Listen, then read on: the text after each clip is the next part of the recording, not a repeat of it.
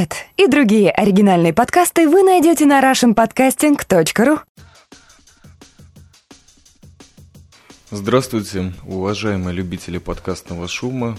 С вами снова Чаймастер, это радио 70%. Наконец-то я вернулся. Ну, вернулся, как вам может быть известно, из каких-то намеков и выпусков предыдущих моих, а также моих замечательных братьев по гильдии подкастеров. В общем, вернулся я из армии, вернее, с армейских сборов, и чувствую себя достаточно хорошо. Полет прошел прекрасно, потому что я вернулся домой, что самое важное – целым и невредимым. Ну так вот для начала хотелось бы заметить, что несмотря на свой в кавычках богатый подкастерский опыт, все равно после различных длительных перерывов пропадает так называемая аудиохватка, и что-то начинается опять какие-то нервотрепка перед тем, как записывать. Что-то такое хочется сказать, и сразу отметаешь кучу фактов. И все это связано, наверное, скорее не с перерывом, а с тем наплывом эмоций и впечатлений, которые меня захватили в пустыне в течение вот этих 24-25 дней, которые я ехал, возвращался и, собственно, находился на иорданской границе за 100 с копейками километров от Красного моря, от города Илата, который замечательный израильский курорт, по-моему, номер один на Красном море, да и вообще он единственный. Иорданскую границу от этого города мы охраняли. Самое интересное, что точка, в которой мы находились, она по направлению на восток находилась прямо напротив Петры, замечательного такого иорданского замка, выстроенного в скале. Причем место было, конечно, по-своему, если не мистическое, то уж известное узкому кругу туристов, востоковедов, наверное, тоже. Конечно же, я захватил с собой диктофон туда, и у меня были мысли записывать, так как в очередной раз какой-то глюк вернулся ко мне, и так вот сложилось, что я выходил только в ночные смены, патрулирования границы, и это, конечно, меня существенно вернуло каким-то образом в мои мехмашевские дни, когда тоже по большому счету только ночи у меня были в охране. Но быстро с этим освоился, хотя на самом деле немножко депрессивно вначале было. Все-таки за те почти полгода в городе апельсиновых кущ я привык спать ночью. Это, это конечно же, высочайший кайф. Но неважно, опыт есть, я очень быстро освоился. Но на тот диктофон, который захватил, я так ничего не записал. Вначале была лень, потом задумался о качестве звука. Он периодически такой, знаете ли, дурной выходит, что-то меня это начало волновать последнее время. Да и потом как-то по самим задачам, которые выполнялись в ночном патруле, периодически нас куда-то срывали, постоянно рация трещала или не трещала, но помехи были. Да и потом как-то это все не хотелось отходить в сторону и что-то такое романтическое записывать, потому что фактов там много было, впечатлений куча, иногда даже чересчур. Но как-то вот мы со своим маленьким звеном каждый раз люди менялись, шоферы реже. Шоферы это были ребята из э, срочной службы. Все-таки хотелось посидеть с братвой, что называется. Потому что всегда интересно слушать людей, всегда это интересные истории.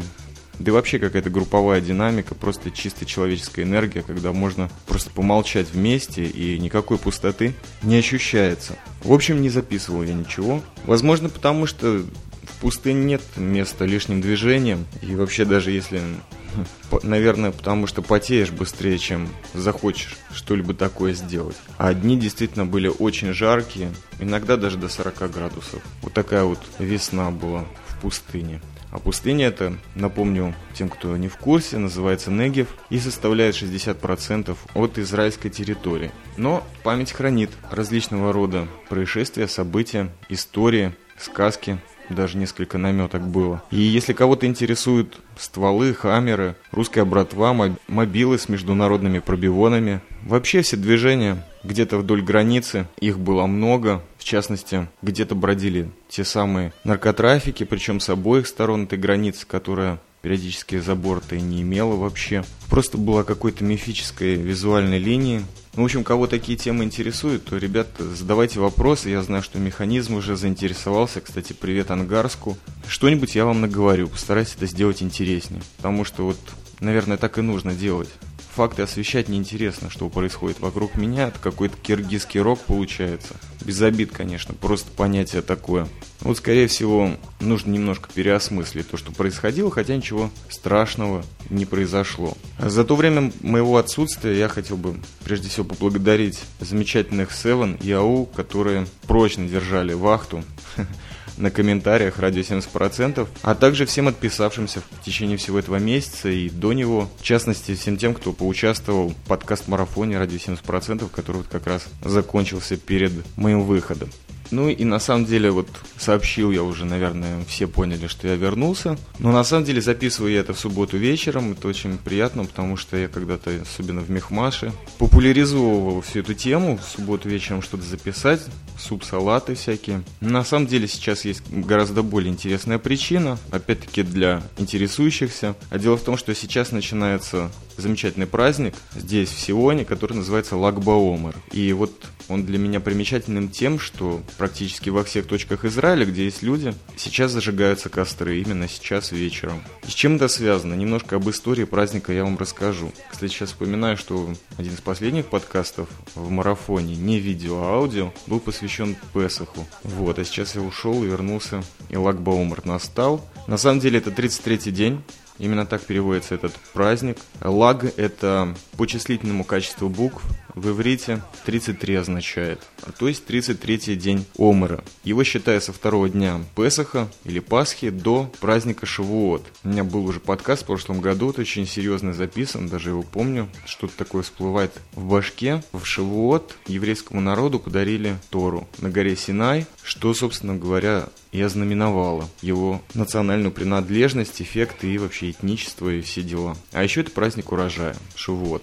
Сейчас Лагбаомер, и и версий этого праздника есть несколько. Самый официальный для всех сионистов это, конечно, Талмуд, такая книга, в которой практически все правильно прописано. И там приводится следующая версия. Когда-то был очень серьезный праведник, один из самых крупнейших учителей иудаизма. Его звали Раби Акива. И вот в его времена случилась страшная трагедия. 24 тысячи его учеников умерли от какой-то мистической чумы, возможно, которая была каким-то э, своего рода божьим наказанием за разногласия и распри между ними. И вот лаг, то есть 33-й день, это день, когда эта чума прошла.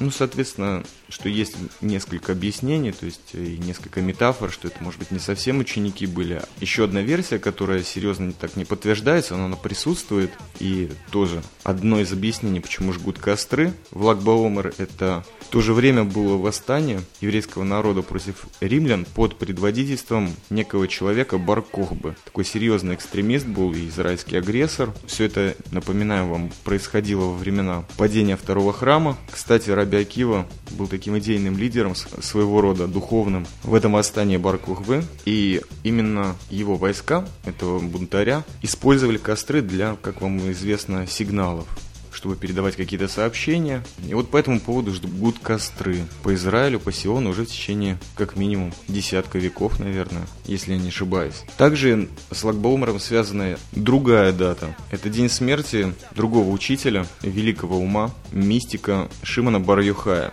Это человек известен тем, что написал, вернее ему приписывается многими источниками написание книги Зор, которая является главной книгой Кабалы. И вот в этот день очень много семей поднимается на гору Мирон, которая на севере Израиля, и там, около его гробницы и гробницы его сына, празднуют. Почему празднуют? Потому что это то, что этот учитель Шимон бар завещал своим ученикам, когда он дойдет мир иной, чтобы они праздновали. Немножко странно может показаться, но именно этим и занимается уже, опять-таки, какой-то десяток веков. Но здесь, в городе апельсиновых куч, куда я возвратился после вот этой своей армейской истории месячной, мне вспоминается и Мехмаш тоже, как я не раз упоминал в этом подкасте, по следующей причине, потому что именно Лагбаумер это тот праздник, который невозможно пропустить, даже если ты проспал его половину, потому что уже с дневных часов и даже иногда за несколько дней по всему городу или, например, как в Мехмаше это было по всему поселку, ходят дети, собирают старые сучки, какие-то обрывки, остатки деревьев, ветви, пеньки, старые двери, балки, и все это сваливают в громадные кучи. Вот они готовятся к Лагбаумеру, то есть вот именно к этим кострам. И вот в процессе записывания этого подкаста костры уже жгутся, слышу даже за окном какие-то детские фейерверки. Ну, в общем, весело на улице и очень приятно Сегодня, кстати, не очень жарко было. Да и вообще, это очень интересно в Израиле. Каждый раз куда-то с далекого юга, надо сказать, что служил я от дома где-то за километров 300, если не ошибаюсь. Как будто проходишь несколько стран, то есть настолько климат